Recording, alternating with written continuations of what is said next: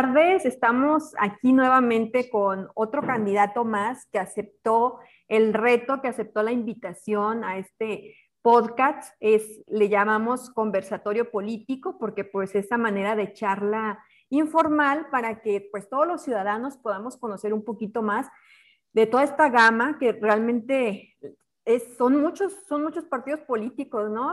Definitivamente es hasta se pierde, ¿no? Tanto candidato y así, pero definitivamente a lo que yo le apuesto mucho es a rescatar esos currículum que son, eh, que son buenos, ¿no? que traen buena trayectoria, pero sobre todo que traen muchas ganas de cumplirle a la gente, que eso es, yo pienso, lo, lo primordial. ¿no? Y bueno, estamos aquí con Santiago Arroyo. Y por favor, Santiago, para empezar, dinos quién es Santiago Arroyo. Antes de que le entres al tema político, a tu proyecto político, ¿quién es Santiago Arroyo? Muchas gracias, Arlene, por la invitación y muy buen día a, todo tu auditorio, a las personas que, tienen a bien escuchar tu podcast. Muchísimas gracias por, ello, por esa apertura.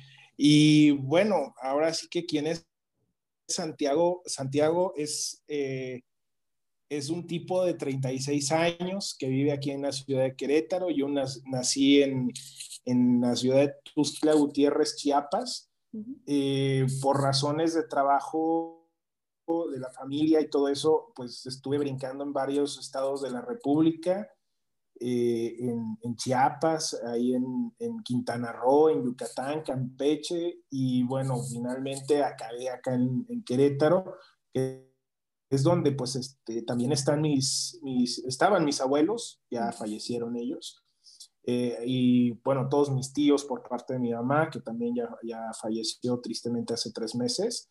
Eh, por COVID precisamente. Sí, Un abrazo fuerte. Y sí, gracias. nos convertimos en estadística, vaya, desgraciadamente. Y, y bueno, ahora sí que eh, e, ese, yo llevo aquí viviendo desde 1998, 1999 en la ciudad de Querétaro. Yo estudié eh, en el Colegio Salesiano, eh, soy un ex salesiano. Eh, después, cuando entro al profesional, ingreso a la Universidad Autónoma de Querétaro, donde pues, yo ahí me, me licencio en, licenciado en Derecho, ¿no? termino y me titulo en el licenciado en Derecho, y continúo con esta dinámica de, de querer ser litigante. me vuelvo litigante de tiempo completo, postulante. Eh, litigo sobre todo en el área penal, es donde estuve litigando en un principio, y un poquito en el administrativo, sobre todo en el tema de, de, responsabilidades, que en aquellos tiempos pues era una, una materia incipiente todavía. Eh, con posterioridad ingreso al estado de Querétaro como pasante de la Procuraduría General de Justicia, lo que ahora es la Fiscalía General del Estado.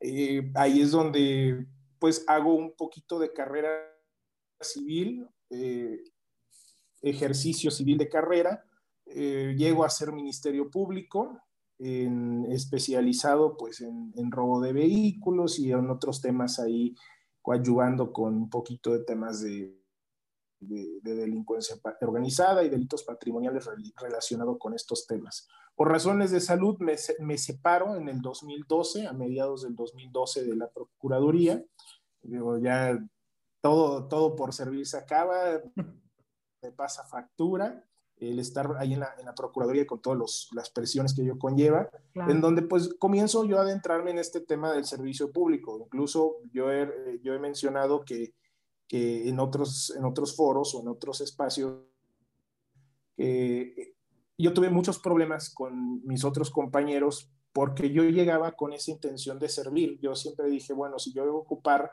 un cargo público, pues no voy a hacer lo mismo que mis otros compañeros, ¿no? En este caso, pues era aventar las investigaciones ahí, no ayudar al, ciudadano, no, no, no, orientarlo y todo eso. Entonces, esa situación me trajo pues, muchos problemas internos, ¿sí? Eh, incluso el distanciamiento de los compañeros, eh, de, trabajo. Sin embargo, pues bueno, también ahí hice muchas, muchas amistades. Eh, a la fecha, pues me, gané el respeto de, de gran parte de los colaboradores de la, de la que ahora es la Fiscalía, al grado que pues llego a, cualquier unidad de la Fiscalía aquí del Estado y pues todavía sigo siendo bien recibido, ¿no? Y ahí es donde empiezo a tener contacto con el servicio público, me separo, comienzo mi, mi empresa, mi negocio, que es un eh, inicialmente fue un despacho boutique, eh, que es el que ahorita todo el mundo conoce como Ursus Energy, que es la consultora en materia de energía. Yo comencé eh, ahí pues atendiendo todas las cuestiones patrimoniales de muchas empresas, entre ellas pues gru grandes grupos gasolineros, eh, en donde pues hacía recuperación de cartera y, y cuestiones sobre todo de, de, índole patrimonial, ¿no? organización y temas corporativos. En ese ir y venir, pues eh, una de estos, uno de estos grupos me comienza a jalar un poquito más, uno de mis socios se va como abogado general de una de estas empresas, que ahorita pues ya está trabajando con una de las grandes transnacionales de, de, del mundo. Y, y, ahí es donde empiezo a adentrarme en el tema energético, uh -huh. eh, específicamente en el área de gasolineras. Y pues me van invitando a diversos foros, a diversos eh, estudios, cursos, diplomados y todo eso, hasta llegar a, a, a crearse el Santiago que, que, hoy conocen, ¿no? El, el sabelotodo en temas energéticos. Exactamente. Eh, ya, sí, sobre todo en temas legales, digo que es en lo que más me meto. Casi, bueno, ya después el, la misma vida y dinámica me llevó al área de desarrollo de negocios y también al área de, de, de, electricidad, sobre todo de renovables. Uh -huh. eh, se convierte esta empresa, clientes se convierten en socios míos y al grado pues de que pues hoy eh, pues tenemos ahí una, una comercializadora de, de hidrocarburos, ¿no? Entonces pues eso es, eso es parte de, de, este, de esta chamba y aparte de eso pues también Santiago eh, se vuelve columnista para Forbes México y pues todas las participaciones en medios que ustedes ya conocen, en donde también tuve la fortuna de que el periódico Reforma me, me, señalara como uno de los capitanes de negocios, ¿no? Eh, como capitanes empresariales. Eh, hace un año, precisamente, fue en junio del año pasado, junio, julio. Uh -huh. Y también, pues, toda esta trayectoria, al grado que, pues, la revista Petróleo Energía, pues, también señala mi negocio como una de las 100 empresas más importantes de, del sector energético, al lado de los gigantes que ya conocemos, ¿no? Entonces, eh, digo, eso habla, pues, obviamente del trabajo que he llevado a cabo, independientemente también de esto, he asesorado a, ayuntamientos, a gobiernos, a, a, legislaturas y legisladores. He tenido la fortuna de, de, de, de cómo se llama, de, de, asesorarles. Entonces, pues ahí también tengo mucho conocimiento, sobre todo en el tema de, del trabajo legislativo, que es ahorita lo que estoy buscando, ¿no? Que es el cargo, el cargo público para, para ser diputado federal. Uh -huh. eh, a la par de todo esto, eh, pues bueno, soy casado, tengo dos, dos, niños, eh, mi esposa Leslie, que es enfermera en un hospital COVID aquí en Querétaro, eh, ella está en la primera línea de defensa desde que empezó todo este relajo, -huh. empezó atendiendo urgencias, ahorita ya está especializada en temas de, de, de cómo se llama, de, de, cirugías y todo eso, ella es enfermera médico-quirúrgica, sin embargo, pues los, los, los bajaron de ahí para atender sí. precisamente la contingencia, ¿no? La verdad es que fue un tema, fue un tema bastante complicado nosotros en casa y, y, como te digo, incluso pues formamos, tristemente formamos parte de la estadística. Tengo dos chiquitos, este, Sofía y Santiago, que ya han salido ahí en diversas entrevistas también y ya se convirtieron en entrevistadores, Excelente. junto con, con, Luis Angulo, otro niñito también que tiene una iniciativa muy padre aquí en Querétaro, que es eh, entrevistar y pues cuestionar y exigirle a los candidatos desde los ojos de un niño, ¿no? Uh -huh. Entonces, pues esto es lo que es Santiago al día de hoy.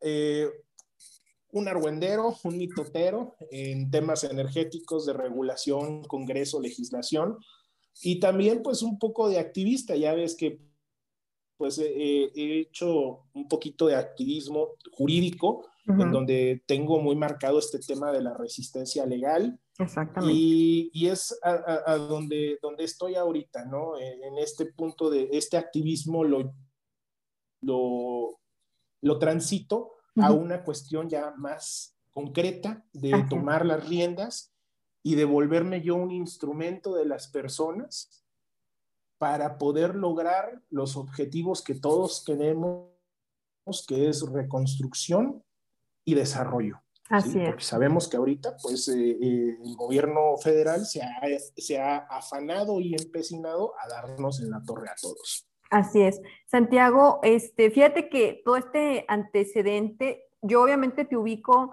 en Twitter por la cuestión energética y ese activismo de resistencia legal que, que me ha gustado bastante, porque sí, creo que, que hemos llegado al punto de, de ver qué, qué, podemos hacer como ciudadanos ante eh, a veces unos gobiernos que están imponiendo su voluntad de cierta manera más que el bienestar del pueblo o de la ciudadanía. No me gusta decir pueblo, voy a decir ciudadanía porque es más correcto. Eh, coincido, coincido hay muchos puntos de convergencia entre todo lo que tú traes y todo lo que yo he vivido. Yo fui también este, funcionaria municipal, eh, fui presidenta del Instituto de la Mujer 2015-2018. Obviamente me tocó enfrentar situaciones con el Ministerio Público, por ejemplo, acompañamiento de denuncias. Y como dices tú, o sea, de verdad, o sea, de, de la gran mayoría, a lo mejor uno o dos personas que estén trabajando en la cuestión legal son rescatables y realmente hacen un bien por, por, la víctima, porque así lo voy a decir, ¿no? Porque al Ministerio Público llegan víctimas, ¿no? Y realmente las víctimas eh, suelen ser, este, ¿qué te digo? las perjudicadas porque tal cual, hay ministerios públicos que ya llegando a ese, a ese puesto dicen, de aquí soy, ¿no? Porque de aquí voy a, a agarrar buena lana, ¿no? Porque, ah, ok, quieres que, tu eh, caso camine, tanto dinero, ¿no? Caile con tanta lana y así. Te digo, porque yo, yo lo viví, ¿no? En, el acompañamiento a las denuncias. Entonces, esto está totalmente eh, muy, muy, muy... Es una situación muy triste en México, ¿sí? Que, que mm, el sistema legal mm, casi siempre eh, beneficia al poderoso y no a la víctima o, al, o, al, delincuente más que a la víctima. Y la víctima siempre sale perdiendo. Necesitamos acabar con esto. Y yo por eso lo veo así. Vamos a ver a, los candidatos que realmente tienen la intención y sobre todo el coco, ¿no? Acá, la inteligencia de poder hacer esto desde un puesto de poder, que es lo que tú, que tú estás haciendo. Ahora dinos, eh, Santiago, ¿es una candidatura a diputado federal o local? No, diputado federal para San Lázaro. Bueno, en la entrevista pasada también estuve eh, platicando con, con, David Tuache, que también va para diputado federal en Monterrey por el Distrito 1, y era lo que le comentaba. Pienso que estas elecciones son, o bien, lo que más nos interesa va a ser la Cámara de Diputados, los diputados federales, ¿no? Pienso que ese va a ser el, el gran botín de, de estas elecciones es ahí donde quizá tenemos que tener nuestro mayor mm, concentración de un voto inteligente para llevar a la Cámara de Diputados a personas como tú y como varias que he visto, que sinceramente yo así se los pongo, ¿no? Digamos que ya está casi como, no voy a decir amenaza, sino como garantía al ciudadano de que tú tienes un gran prestigio y, sinceramente, si tú llegas y no cumples al ciudadano lo que le prometiste, pues tú estás arriesgando tu prestigio, ¿no? Como, como abogado, como litigante, como consultor y como empresario, ¿no? Entonces, pienso que esa es tu garantía, ¿no? A excepción, como te digo, sí, de, platícanos de todos tus eh, proyectos. Gracias, gracias. Pues mira, eh, mucha gente me cuestiona el hecho de estar participando en estas elecciones en el Partido Encuentro Solidario, ¿no? el famoso PES, que tiene una, una, fama pues infame, ¿no? Eh, es, es, tremendo. Sin embargo, yo lo veo desde una perspectiva más ciudadanizada.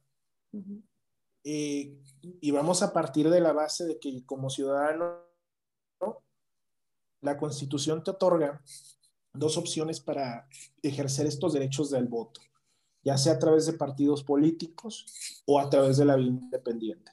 En la vía independiente, pues la pandemia me impidió poder ir por ese lado. De hecho, yo estuve en un, estoy precisamente todavía, no me he separado del movimiento independiente de Querétaro, eh, en donde yo estaba buscando un, un cargo como diputado local. Eh, sin embargo, embargo, llega la pandemia, yo tuve que, tenía que este, tomar las firmas de manera presencial en enero de 2021, que fue la parte o la etapa más mortífera de la, de la pandemia. Entonces, pues yo no iba a Arriesgar. arriesgarme, ni arriesgar a mi equipo, ni arriesgar a la ciudadanía por una aspiración política. Así es. Y yo no quité el dedo del renglón, incluso todavía en enero de este año no quitaba el dedo del renglón a pesar de que yo ya tenía pláticas muy avanzadas con el Partido Encuentro Solidario en donde pues yo puse varias, varias, varios, este, puse los puntos sobre las IES, les dije, yo quiero, yo soy así, así, así, así, si me están invitando porque ellos se acercaron a mí, si me están invitando, porque previo a eso yo me acerqué a la alianza así por México, entonces me mandaron al carajo, ¿no? Eh, eh, entonces, pues yo me quedé con el tema independiente, no funcionó e incluso pues yo seguí ya con, mi, con mis temas yo personales, ¿no? De, de, de trabajo y todo eso, y fue cuando se acerca eh, encuentro solidario a través de unos muy buenos amigos que tienen muy buena relación con la dirigencia. Y yo les dije, miren, ¿saben qué? Claramente, yo soy así, soy anti López, soy anti estos y, yo me manejo de esta manera. ¿sí? Con un pensamiento progresista, ¿no? De hecho, eres como pensamiento progresista. Exactamente. Mm, progresista, un tanto pues más encaminado al ejercicio de las libertades humanas y todo eso. Respeto a los derechos humanos. Por, soy un neoliberal. Pues, así. así, lo ponemos en ese sentido, ¿no? Así Y, vaya, incluso hasta un poquito de tecnócrata, ¿sí? Por el tema, pues, de que el tema que manejo, ¿no? Que es sumamente técnico. Entonces, yo se los puse en la mesa. Estas son mis cartas. Y esto es lo que quiero hacer y quiero lograr. El partido dijo, ok, haz los trámites, haz todo lo que sea necesario, y al final del día fue hasta marzo cuando me ratificaron la candidatura. Hice pre-campaña, una pre-campaña express, porque incluso por la misma, digamos, este, por lo que yo quería esperar a ver si el INE cambiaba las reglas para los independientes, yo me esperé y nada más hice dos semanas de pre-campaña, cuando fue casi un mes de pre-campaña. Sí, hice nada más semana y media de pre-campaña, casi dos semanas, y pues terminaron. Yo la verdad seguí el trámite, seguí el proceso, entregué todos los documentos, que antecedentes, eh, todo el tema fiscal y todo eso que te piden, ahí está, se los entregué. Al final del día, el partido palomeó mi candidatura, me dijeron, ¿sabes qué? Éntrale, ya vimos que también el INE pues nos quita la sobrerepresentación, no podemos ir en coalición con nadie, y pues bueno, lo que esperamos de ti es que ganes, y que traigas votos para el registro. Sí, ese es como que lo que... Pues, y de hecho, pues esa es la consecuencia legal, vaya, porque si gana Santiago, este, el, partido ni siquiera gana plurinominales.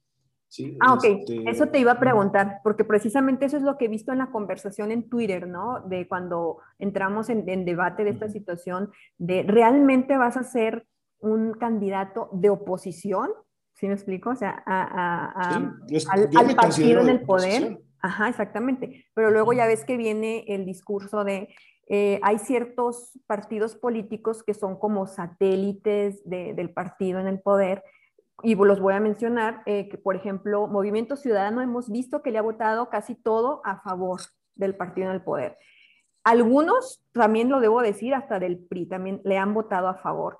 Creo que el PAN es el que menos ha votado a favor, ha votado eh, varios en contra. Eh, pero, por ejemplo, eh, PT, Verde Ecologista, Nueva Alianza van en alianza con Morena, ¿no? De hecho, en algunos, en algunas candidaturas. Entonces, vamos, se ve pues que ahí está la alianza, ¿no? el PT, el Verde Ecologista y Nueva, y Nueva Alianza, que es el, el Partido de los Maestros, se dice que también eh, redes eh, sociales progresistas es un, partido satélite y el PES también por... y el Fuerza por México también. Y Fuerza por México, porque sus estatutos son muy similares a los de Morena o son de, esa corriente izquierdista, supuestamente. Te voy a hacer un comentario acerca del PES, por ejemplo. Yo me acuerdo a lo mejor en el 2018 que la campaña muy fuerte del PES fue los pro vida, para empezar, ¿no? Entonces, no sé, digo, creo que, que tú me vas a apoyar en esta situación legal, que siempre la ley superior va a estar encima de una ley menor, ¿no? Entonces creo que así podemos explicar legalmente la situación del sí al aborto, por ejemplo, ¿no? Porque la ley superior en este caso pues va a ser nuestra ley como mujeres a decidir sobre nuestro cuerpo, ¿no? Antes que mm, defender, digamos, el derecho a la vida de un ser que aún no se forma, por un decirlo, ¿no? Eh, tú sabes, pues también mi, mi discurso también es de cierta manera feminista y tú lo dijiste también, tú eres, eh, eh, digamos, ah, corriente progresista en cuanto a la cuestión del respeto a los derechos humanos, ¿sí? Entonces, ¿tú, qué me, ¿tú qué me dices de, esta situación cuando un partido se, se, se, lanzó con la bandera pro vida, que es el PES, ¿no? y que yo a lo mejor como feminista te digo, oye Santiago, pues sí estoy de acuerdo contigo, me gusta tu rollo, me gustan tus proyectos, pero ¿qué vas a hacer cuando las, los colectivos feministas impulsen nuevamente el aborto, aborto ya, ¿no? Y que es para toda la República, que, no, que, el aborto, eh, bueno, el, la interrupción legal del embarazo, que es lo más correcto, es el término, interrupción legal del embarazo, no solamente sea porque te violaron o porque está en peligro tu vida y el embarazo, sino es decir, ¿sabes qué? Es mi decisión como mujer llevar a cabo la interrupción legal del embarazo porque a lo mejor este, trabajo eh, en, una, en un centro nocturno, ya tengo cinco hijos, eh, no puedo mantener seis más, estoy en pobreza extrema, eh, obviamente mi sistema de salud no me, no me proveyó los métodos anticonceptivos y es por eso que me embaracé. Me explico, o sea, no es nada más un capricho, ¿sí? Yo, yo así siempre se los he dicho, la cuestión interrupción legal del embarazo no es capricho de las mujeres, es porque realmente uno, no hemos tenido una educación sexual desde primaria y secundaria. Eso es súper importante. No hay una materia que se llame educación sexual. Entonces, no lo hay. Y tus padres tampoco te dicen cómo te tienes que cuidar al momento de llegar esa, ese momento, ¿no? Entonces, por ahí ya estamos mal. Segundo, Sabemos muy bien que a partir del 2019 hubo un gran desabasto de medicamentos y eso incluye los métodos anticonceptivos. Y te lo digo yo que estuve en sector salud, en sector salud perdón, en 2019. Tenía que regresar al 80% de mis usuarias de métodos anticonceptivos porque el sistema de salud no se los eh, proveía gratuitamente, ¿sí? Entonces son mujeres de bajos recursos que no te van a ir a comprar una pastilla o un parche que te vale 400 pesos por mes. ¿sí? El paquete de, un parche anticonceptivo son 400 pesos que tienen que gastar por mes. No lo tienen, ¿se me explico? Entonces, si tú como gobierno no le estás proveyendo a los niños y a las niñas una educación sexual, como sistema de salud no les das sus métodos anticonceptivos gratuitamente, ¿qué vamos a hacer? ¿Sí? ¿Cómo le hacemos? ¿Cómo evitamos embarazos no deseados? O bien, estamos otro punto también que, dije en mi, en mi, carta abierta a, candidatos y candidatas, ¿no? Tenemos el nivel más alto de abuso sexual infantil. ¿Cómo no vamos a tener niñas embarazadas? ¿Sí me explico? Hay niñas entre los 8 y 12 años que las obligamos a ser madres, en ese sentido de no, no, no puede haber aborto para una niña, porque al final de cuentas ese es otro tema. Tenemos niñas embarazadas de 12 años, de 14, y las niñas menores de 14 años eh, las obligamos a ser madres porque el, el ¿cómo te digo? El consentimiento de, llevar a cabo ahí una interrupción del embarazo está a cargo de los padres. Y obviamente los padres van a decir que lo tengan. No me importa que sea una niña de 10 años que va a tener su primer hijo, así sea por violación, ¿eh? porque así, así, así está en la ley tiene que ser aprobado por los padres en un menor de 14 años.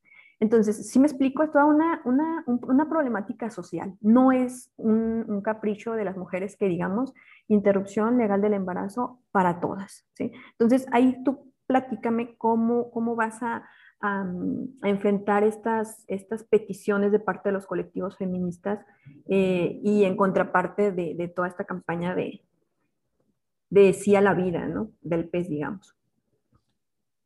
Sí, mira, vaya, ahora sí que eh, yo aquí veo dos planteamientos que tú me haces. Uno, y vamos a abarcarlos, ¿no? Porque el otro es más, más tendiente hacia, hacia mis acciones como tal, como propuestas de, de trabajo legislativo. Y lo primero es, digamos, la dinámica política que hay en torno a estos partidos coloquialmente conocidos como satélite de Morena. Eh, vamos a empezar por esa parte que es como lo más sencillo. Eh, sabemos bien que ahorita eh, Morena pues representa muchas cosas negativas en la vida de política y la vida legal y la vida del país, o sea, en la vida pública en general. Así es. Y tienen aliados, que desde mi punto de vista, todos son sus aliados. ¿Por qué? Porque estamos hablando de una clase política que ahorita, ante el despertar de una sociedad inconforme, descontenta, traicionada y engañada, está comenzando a voltearse este, este, ¿cómo se llama? Este papel e incluso hay gente como yo en las diversas candidaturas en todo el país, en todos los partidos que comienzan a permear ¿sí? Eh, estas ideas, digamos, ciudadanizadas o esta ciudadanización de la política está empezando a, a permear y estamos estos insiders o digamos caballos de Troya en contra de este, de este club del Olimpo social mexicano que es la clase política. Esta clase política busca cohesionarse, cierra filas, y por eso yo veo que todos, absolutamente todos, actúan en mayor o menor medida en favor de Morena y lo que representa. Por eso es que este discurso de división de López Obrador, que crea él desde Palacio Nacional en las mañaneras, es también aprovechado por Acción Nacional, por el PRI y por todos los demás. ¿sí? Aprovechan esta ola, se suben a la ola y toman a la ciudadanía como una especie de, rebaño electoral. Y comienzan a salir estas ideas que del voto útil y todas estas cuestiones, promovidas incluso por sujetos que fueron parte de Morena, como Mario Di Constanzo, ¿no? que hace un par de días llega y me quiere un par de bofetadas, pero le digo, oye, momento, señor, tú fuiste secretario de Hacienda del gobierno legítimo de López Obrador en el 2006, no me vengas con pavadas. Y después, eh, como regalo de consolación, te dieron una, una diputación plurinominal en el PT, de la cual después empezaste a hacerla de tos. Y Peña Nieto, en estos acuerdos que hizo Peña con López, te dio la Conducef y después de la Conducef te sales y te vuelves asesor de la comisionada Norma Campos Aragón, que es la comisionada de Coloco, la que dijo que hay que destruir el medio ambiente para poder aprovechar los recursos energéticos del país en el Senado, y te vuelves su asesora y eres un asesor eh, de la 4T. Por una razón u otra, te sales de ahí y te trepas en esta, en esta ola del voto útil ¿Por qué? Porque como buen político que eres, aprovechas el chapulineo en la quemazón. ¿Sí? Esos son los políticos que hay que evitar. Desgraciadamente la gente ve a Mario Di Constanzo como un paladín del voto útil y de la oposición, cuando el tipo es un convenenciero. Y así son todos. ¿sí? Y ahí es donde viene esta lucha de Santiago desde un partido político que en estatutos, y yo soy mucho de seguir el librito, en estatutos es un copiar y pegar del pan. Por eso es que elegí, y no elegí, dije, vi el, pez como una vía idónea. Si nos aplicamos a lo que establece el pez, porque en ningún lado dice defendemos la vida, habla de libertades, bien común, de la, eso sí, habla de la familia, pero no, no establece una familia ¿Cómo? Puede ser homoparental. Tradicional, ¿no? habla, de la, habla de la familia. Y si nos vamos al fondo de la familia, según lo que establece la Organización de las Naciones Unidas, la familia es la que legalmente te reconoce y la que te forma o educa, independientemente de su constitución, si es este, binaria, no binaria, si es este, homoparental o lo que sea. Finalmente es una familia. Así es yo soy mucho de seguir eso, e, esas cuestiones. Entonces yo dije, bueno, vamos a, jugar con los propios estatutos del partido, vamos a jugar con sus propias reglas, ¿sí? Y estas son las reglas, y aquí está Santiago, ¿no? Así es. Sabemos que en la práctica, si hubiera un Fuerza por México en el Congreso, si fuera, hubiera un redes sociales progresistas en el Congreso, al igual como ahorita hay un pez en el Congreso, todos estarían haciendo exactamente lo mismo que hace el PAN, que hace Movimiento Ciudadano, y que hace el PRI, que hace el Verde Ecologista, que es votar a conveniencia de la protección de estos tipos de lesnables como Mario Di Constanzo, ¿sí? que es un, un ejemplo, no es que me ensañe con él, es un ejemplo de lo que tenemos que evitar como ciudadanos. Y ahí es donde brincamos ya las propuestas y contestando tu planteamiento específicamente. Yo soy mucho de jugar con las reglas. Santiago tiene su opinión respecto del, muy particular respecto de la interrupción ilegal del embarazo. Y es que yo como tal, Santiago, como hombre, no puedo opinar en un tema de esos porque soy hombre. Diría una de mis amigas este, queridas de aquí de Querétaro, que también es una, una feminista muy, este, muy respetada aquí en el Estado, Isabel Herrera, eh, es que tú eres un peneportante. ¿sí? Tú no puedes opinar sobre cómo una mujer va a elegir sobre su cuerpo. Y ahí es donde yo encuentro, eh, ese, eh, le encuentro sentido a ese discurso, respeto. Y por ese respeto y por el marcado respeto a los derechos humanos que tengo, respeto tu libertad de elegir y lo voy a promover y lo voy a defender obviamente hasta donde la ciudadanía me indique. Y ahí es donde viene el trabajo legislativo de Santiago. ¿Cuál es la opinión de Santiago respecto a la interrupción del embarazo y la familia como parental? Ya la dije, estoy a favor de eso, porque finalmente una sociedad inclusiva es una sociedad que se desarrolla y le da oportunidades a todos. Sin embargo, hay que también contextualizarnos en dos cosas aquí en México. México todavía tiene muchos problemas ¿sí? de esa visión arcaica social. Y también un legislador o un servidor público se debe a la sociedad, no a las ideologías. En ese sentido, es donde Santiago se pone como una herramienta, y yo siempre lo he dicho, Santiago es una herramienta, úsenme. Soy un ciudadano que se trepa y que utiliza un partido político como una herramienta legal institucional en ese afán de de resistencia legal, que yo siempre he dicho, y ahora yo le abro esa posibilidad a la ciudadanía, que yo soy parte de ella, para decirle, ¿saben qué? Úsenme, aquí estoy. Así es. Y úsenme bajo las reglas que la misma democracia, la institucionalidad y el Estado de Derecho nos da. Y ahí es donde viene Santiago. ¿Qué es lo que va a hacer Santiago y cómo va a votar? Va a votar conforme la ciudadanía le diga. Sin embargo, y esto no es populismo, sin embargo, tiene que ser un voto informado y consensuado por las partes.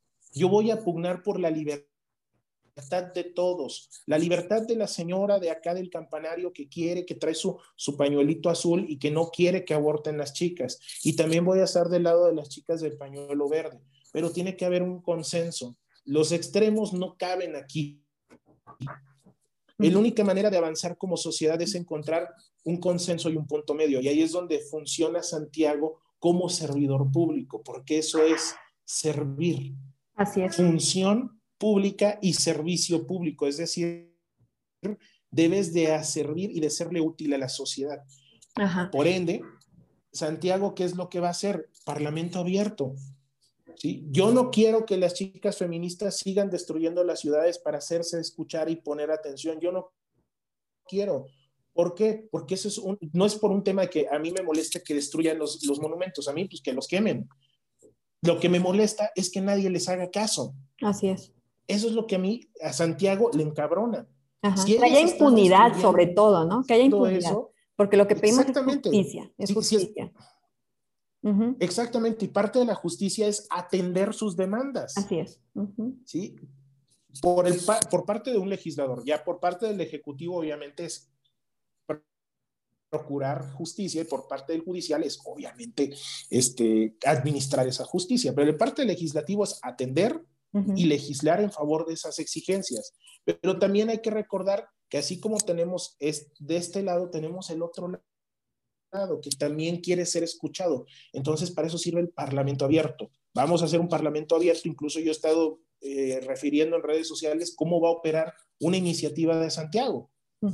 Si yo tengo que votar, ok, vamos a hacer estos foros con organizaciones de la sociedad civil, con personas, con representantes, no va a ser eh, exclusivo, o sea, sí voy a decir, ok, Parlamento abierto, le voy a dar chance a dos, tres eh, organizaciones, a dos, tres ONGs, a, este, a, jueces, juezas, este, autoridades y también a ciudadanos de cada una de las colonias que componen mi distrito o comunidades, ¿sí? En una, en, una, en un afán de juntarlos, sentarlos, sentarles y escuchar. Así es. Santiago, ¿en qué distrito estás? Equilibrada. Sí. perdón, este, ¿para qué distrito vas? Cuarto distrito, Querétaro. ¿Y qué ciudades sí, son? que es, es la ciudad de Querétaro nada más. Ah, ok.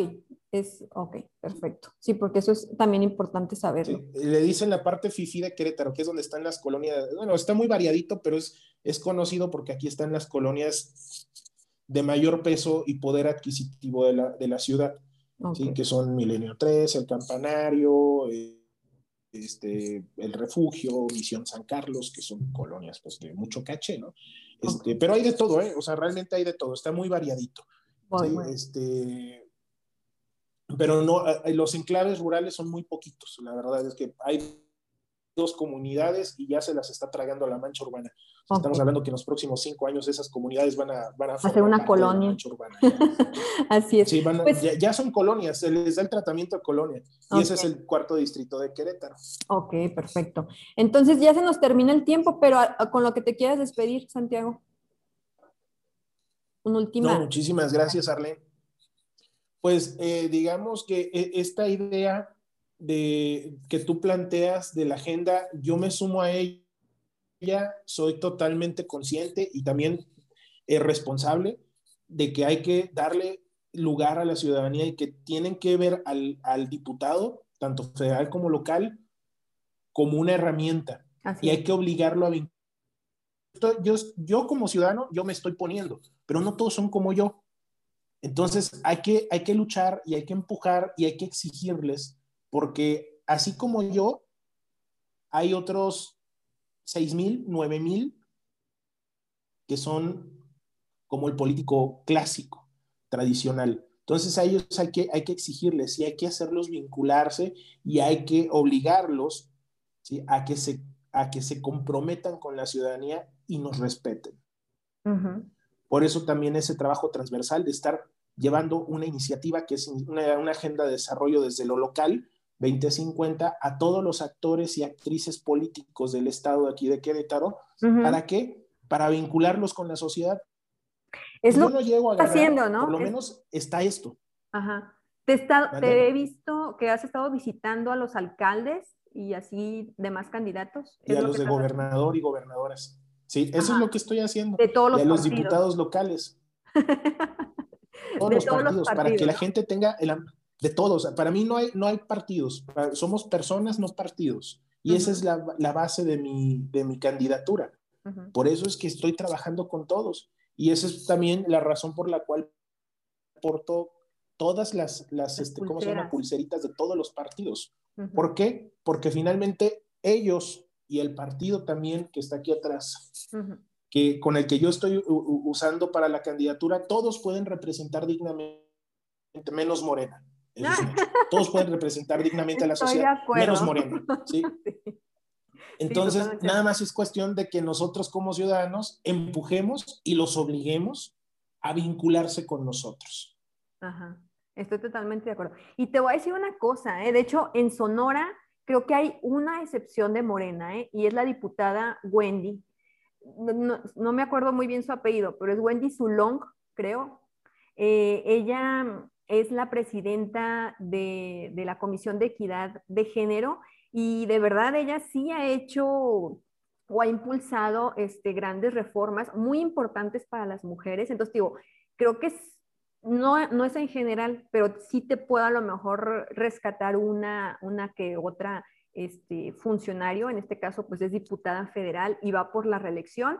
También la voy a invitar, esperemos que nos acepte la invitación, porque esta mujer, lo mismo que tú, ¿eh? o sea, ella trae una trayectoria eh, muy importante en, la cuestión feminismo y, no puede arriesgarse a quedar mal. De hecho, se ha pronunciado cuando la situación de Félix Salgado Macedonio, se ha pronunciado en contra junto con otras este, compañeras. Entonces, hay algo de credibilidad todavía, pero sí son los menos, obviamente, ¿no? pero pues nada. Te agradezco muchísimo, Santiago, que me hayas aceptado. Me gusta mucho tu estilo. Ahí te, puse un retweet de, de, precisamente de las visitas que andas haciendo con los otros candidatos. Me gusta tu estilo, muy movido, muy activo, muy propositivo y te deseo todo el éxito, porque de verdad que ganas de verdad de tener un, diputado federal como tú. De hecho, es más, lo vamos a, ya lo vamos a visualizar, nuestro próximo diputado en Querétaro, Santiago Arroyo. ¿Te parece? Ojalá sí sea, ojalá sí sea. Sí, porque sí. la verdad es que mi actual diputado eh, sí, sí, ya lo tristeza. Visto, ¿no? Sí, ¿no? Y te lo, te, te lo, ¿sabes qué es lo peor de todo? Que yo lo conozco, yo lo promoví el voto, y, pues la verdad es que nos dio la espalda y se trepó el partido. Entonces, pues... Así es. Por eso estoy aquí, precisamente, porque nos mandó al, carajo, ¿no? Y confiamos en él y no nos hizo caso. Así pasa. Entonces dije, ah, ahora voy yo, dijo ahora te, te, voy a enseñar cómo se trabaja. Exactamente, exactamente, que así sea. Necesitamos muchos este, Santiagos en México y muchos Santiagos legislando, que así sea. Ah, bueno, pues muchas gracias, Santiago. Te agradezco tu tiempo y nos escuchamos en el próximo conversatorio político. Ah, bueno, ahí vamos a estar pendientes de tu Gracias, Arlene. Nos vemos. Gracias, gracias. Bye. Bye.